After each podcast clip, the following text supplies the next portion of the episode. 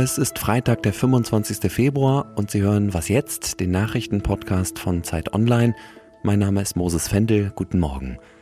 Hier im Podcast geht es gleich unter anderem um die Frage, welche Folgen der russische Einmarsch in die Ukraine für die europäische Sicherheitsordnung hat. Und wir gucken etwas genauer nach Polen.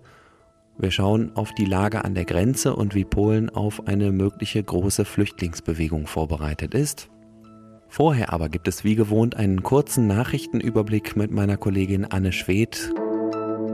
Guten Morgen, Anne. Was wissen wir über die aktuelle Lage in der Ukraine nach dieser zweiten Kriegsnacht? In diesen Momenten gibt es Medienberichte und auch Videos von Augenzeugen auf Twitter, die einige Explosionen in der Hauptstadt Kiew zeigen. Ein ukrainischer Abgeordneter sagte, russische Raketen würden die Luftverteidigung von Kiew beschießen. Ukrainische Soldaten hätten dabei jetzt wohl auch ein feindliches Flugzeug über der Stadt abgeschossen. Dabei wurde ein mehrstöckiges Wohnhaus getroffen. Das steht jetzt wohl in Flammen. Die US-Regierung hatte am Abend schon davor gewarnt, dass Russland wohl versuchen wird, die ukrainische Hauptstadt anzugreifen, um möglicherweise auch die Regierung zu stürzen. Es gibt auch schon eine erste traurige Bilanz von der ukrainischen Regierung. Demnach sollen 137 Menschen seit dem Einmarsch von Russland ums Leben gekommen sein und mindestens 300 weitere verletzt. Das sind hauptsächlich ukrainische Soldaten, aber wohl auch Zivilisten. Am Abend und in der Nacht wurden Außenbezirke der Hafenstadt Mariupol angegriffen und im Süden eroberte Russland Teile der Provinz Cherson, das Gebiet rund um das Atomkraftwerk Tschernobyl und die Anlage selbst sollen wohl offenbar auch unter russischer Kontrolle sein. Der ukrainische Präsident Zelensky hat deshalb eine allgemeine Mobilmachung angeordnet. Das heißt, dass alle Wehrpflichtigen und Reservisten zum Kampf einberufen werden. Männer zwischen 18 und 60 Jahren dürfen jetzt auch das Land nicht mehr verlassen. Inzwischen sollen nach Angaben der UN rund 100.000 Menschen auf der Flucht sein. Viele Menschen versuchen sich in ländlichen Regionen des Landes in Sicherheit zu bringen. Außerdem gibt es auch in den Nachbarländern der Ukraine schon hunderte Flüchtlinge. Und wie haben die westlichen Länder reagiert? Welche Maßnahmen sind bisher beschlossen? Also die EU hat am Abend bei ihrem Sondergipfel ein umfangreiches Sanktionspaket gegen Russland beschlossen. Damit sollen mehrere Bereiche getroffen werden, unter anderem Energie, Finanzen und Transport. Außerdem soll es für bestimmte Produkte Exportkontrollen geben und Einschränkungen bei der Visapolitik. Was aber vorerst nicht zu den Sanktionen gehört, ist, dass Russland aus dem Finanzsystem SWIFT ausgeschlossen wird. Außerdem haben auch schon Großbritannien und die USA Sanktionen in die Wege geleitet. Großbritannien will mehr als 100 russische Personen und Firmen bestrafen und die USA wollen vier russische Banken sanktionieren und Exporte aus dem Hightech-Sektor einschränken. Zudem werden weitere Soldaten nach Europa verlegt, darunter 7000 nach Deutschland. US-Präsident Biden sagte aber, die Soldaten würden nicht in der Ukraine kämpfen, sondern sollten die NATO-Verbündeten verteidigen. Die NATO-Mitglieder treffen sich heute zu einem Krisengipfel und da sollen über weitere Konsequenzen für Russland beraten werden. Danke dir, Anne. Und der Redaktionsschluss für diesen Podcast war um 5 Uhr.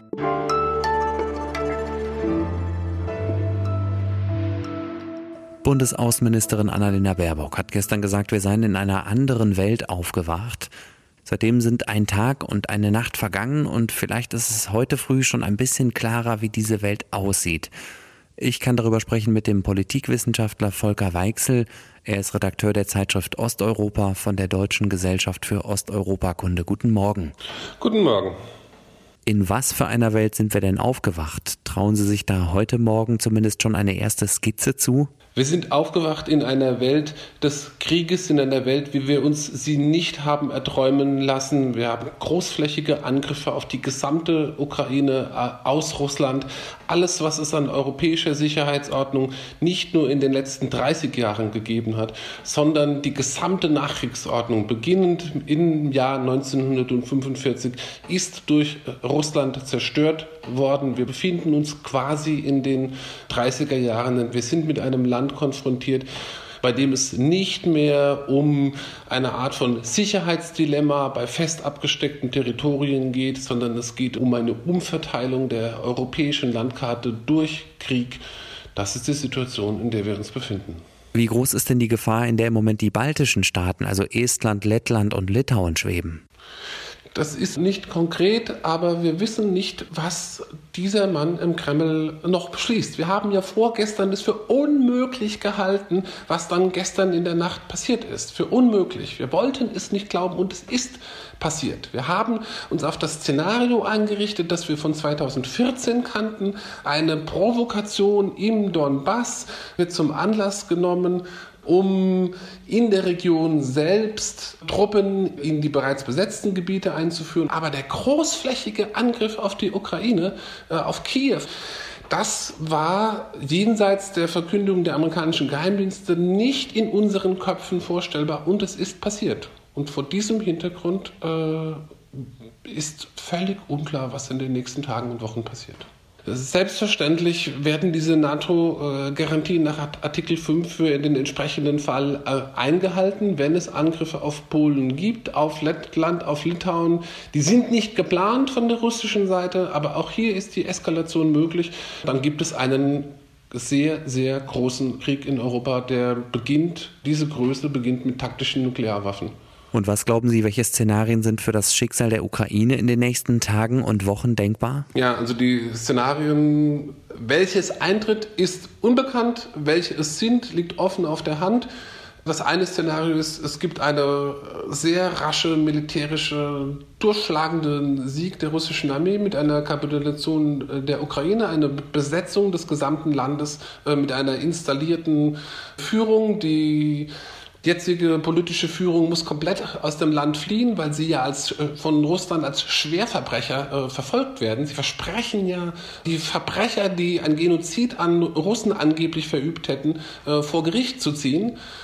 Also Massenexodus der politischen Elite, auch der Bevölkerung und ein Regime, äh, das installiert wird. Das ist eines der Szenarien. Ein anderes Szenario ist dauerhafte, lange, schwere Kämpfe, massenhafte Zerstörungen wie in Syrien, weil die ukrainische Armee in der Lage ist, sich lange zu wehren. Die Verluste auf der russischen Seite äh, steigen und Russland deswegen seine Überlegenheit, die ja vor allem dann bei noch schwereren Waffen liegt, äh, einsetzen wird. Und Terror gegen die Zivilbevölkerung, gegen Stadtbevölkerung ist dann eines der, der Kriegsszenarien, um eine Kapitulation zu erzwingen. Das ist ein zweites Szenario und weil ich jetzt nur immer die allerschlimmsten ausgewählt habe, vielleicht noch ein weniger schlimmes, an das ich gerne glauben möchte. Es gibt doch noch so etwas wie eine Art Besinnung und das, was Putin auch gesagt hat, nämlich es geht, da geht darum, die Ukraine zu entwaffnen würde ausreichen, dass eine Zerstörung äh, der, der militärischen Infrastruktur nach dieser Zerstörung anschließend dann ein Waffenstillstand kommt, der mit Gebietsgewinnen nur im Osten äh, verknüpft ist. Angesichts dessen, dass Putin aber davon spricht, es ginge um die Entnazifizierung der Ukraine, halte ich das leider für das Unrealistischste. Danke, Volker Weichsel. Ich danke Ihnen.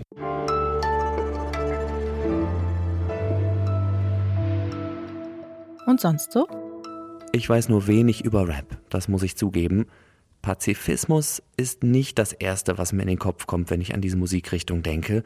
Umso bemerkenswerter finde ich das Video, das einer der bekanntesten russischen Rapper Oxymiron gestern gepostet hat. Darin läuft er durch St. Petersburg und nennt den Krieg gegen die Ukraine eine Katastrophe und ein Verbrechen. Mehr noch, er sagt, mit Worten seien immer alle für den Frieden und gegen den Krieg, er wolle das aber auch mit Taten untermauern und habe deswegen seine für Anfang März geplanten, ausverkauften sechs Konzerte in Moskau und St. Petersburg erstmal abgesagt. Sie sind auf unbestimmte Zeit verschoben. Er sagt, Zitat, ich kann euch nicht unterhalten, während russische Raketen auf die Ukraine niedergehen und solange die Menschen in Kiew in Kellern und U-Bahn-Stationen Schutz suchen müssen, solange Menschen sterben. Zitat Ende. Dann hat der Rapper noch die Menschen in Russland aufgerufen, eine Antikriegsbewegung zu gründen, nach dem Vorbild der Vietnamkriegsproteste in den USA. Ich habe keine Ahnung, ob er mit dieser Aktion bei einem Battle Rap punkten könnte. Von mir kriegt er auf jeden Fall Anerkennung für sein Rückgrat, ebenso wie alle Menschen, die gestern in Russland gegen den Krieg auf die Straße gegangen sind und Verhaftung oder Schläge mit dem Polizeiknüppel riskiert haben. Gestern haben wir in den sozialen Medien ja schon Bilder gesehen von langen Autoschlangen an den Grenzübergängen zu den westlichen Nachbarländern der Ukraine also Rumänien, der Slowakei, Ungarn und Polen. Und auch Bilder von langen Staus in der Hauptstadt Kiew, stadtauswärts. EU-Kommissionspräsidentin Ursula von der Leyen sagt, dass die EU auf Geflüchtete aus der Ukraine gut vorbereitet ist. We have with all the frontline member states now explicit contingency plans to welcome and host immediately those refugees uh. Die EU habe mit allen Mitgliedstaaten, die an die Ukraine grenzen, Notfallpläne erarbeitet.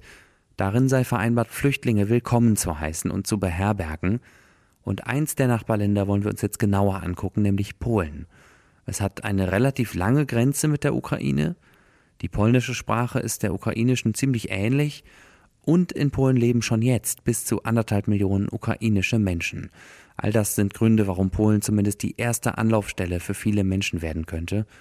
Meine Kollegin Olivia Kortas ist gerade in der Stadt Przemyśl an der polnisch-ukrainischen Grenze. Hallo Olivia. Hi Moses. Wie ist die Stimmung da gerade im äußersten Südosten Polens? Und wie ist sie in Polen allgemein? Na, hier im Grenzgebiet, ich bin hier schon seit ein paar Tagen, war die Stimmung sehr locker zuletzt. Also die Kontaktlinie im Osten der Ukraine war auch weit weg und ich hatte dann eher das Gefühl, dass an der Grenze zu Belarus, also ein bisschen weiter nördlich, die Stimmung alarmierter ist, vor allem unter den Polinnen und Polen. Was die ukrainischen Bürger hier anbelangt, die waren schon ein bisschen besorgt und vor allem kamen auch in den vergangenen Tagen schon Flüchtende, die große Angst hatten. Äh, das hat sich ein bisschen verändert. Ähm, die Situation hier ist wirklich angespannter. Es sind viel mehr Menschen auch gekommen. Die Züge sind total voll und äh, in den Straßen hat man jetzt schon angefangen, da mehr darüber zu sprechen, dass ja ähm, Russland auch für Polen eine Gefahr sein könnte. Das ist auch allgemein die Stimmung im Land. Man hat eher wirklich Sorgen, dass die Ukraine vielleicht nicht das letzte Land ist, das für Wladimir Putin interessant ist. Wie bereitet sich Polen auf eine große Zahl ukrainischer Flüchtlinge vor? Ja, die Regierungschefs der Regionen haben schon in den vergangenen Wochen ihre Bürgermeister in den Städten und Gemeinden kontaktiert, haben dann gebeten, gebeten, dass äh, sie da Listen erstellen mit Gebäuden, in denen Flüchtende äh, im Notfall unterkommen könnten. Das sind meistens Schulen oder, oder Turnhallen. Und die Direktoren dieser Schulen sind schon, ja, haben Vorbereitungen getroffen. Ansonsten hat Polen heute ähm, an der ukrainisch-polnischen Grenze acht Anlaufstellen äh, errichtet. Dort können dann Flüchtende zum einen Verpflegung finden, aber auch medizinische Hilfe und Informationen, wie es denn weitergehen könnte.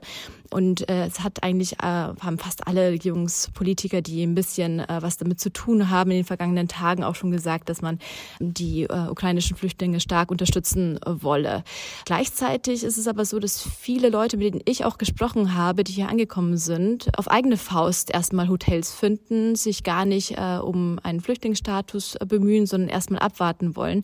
Denn man kann als äh, ukrainischer Staatsbürger hier einreisen, äh, ohne Visum und drei Monate bleiben. Und es gibt auch viele Menschen, die hier schon leben. Ähm, also kommen auch viele Leute einfach bei ihren Familien und bei Bekannten unter. Haben denn auch welche den Plan geäußert, nach Deutschland weiterzureisen? Also ich habe das noch von niemandem gehört. Ähm, ich habe tatsächlich sehr viele Menschen getroffen, die schon weitere Pläne hatten, in welchen Städten in Polen sie dann leben wollen oder, oder welche Jobs sie dann annehmen wollen.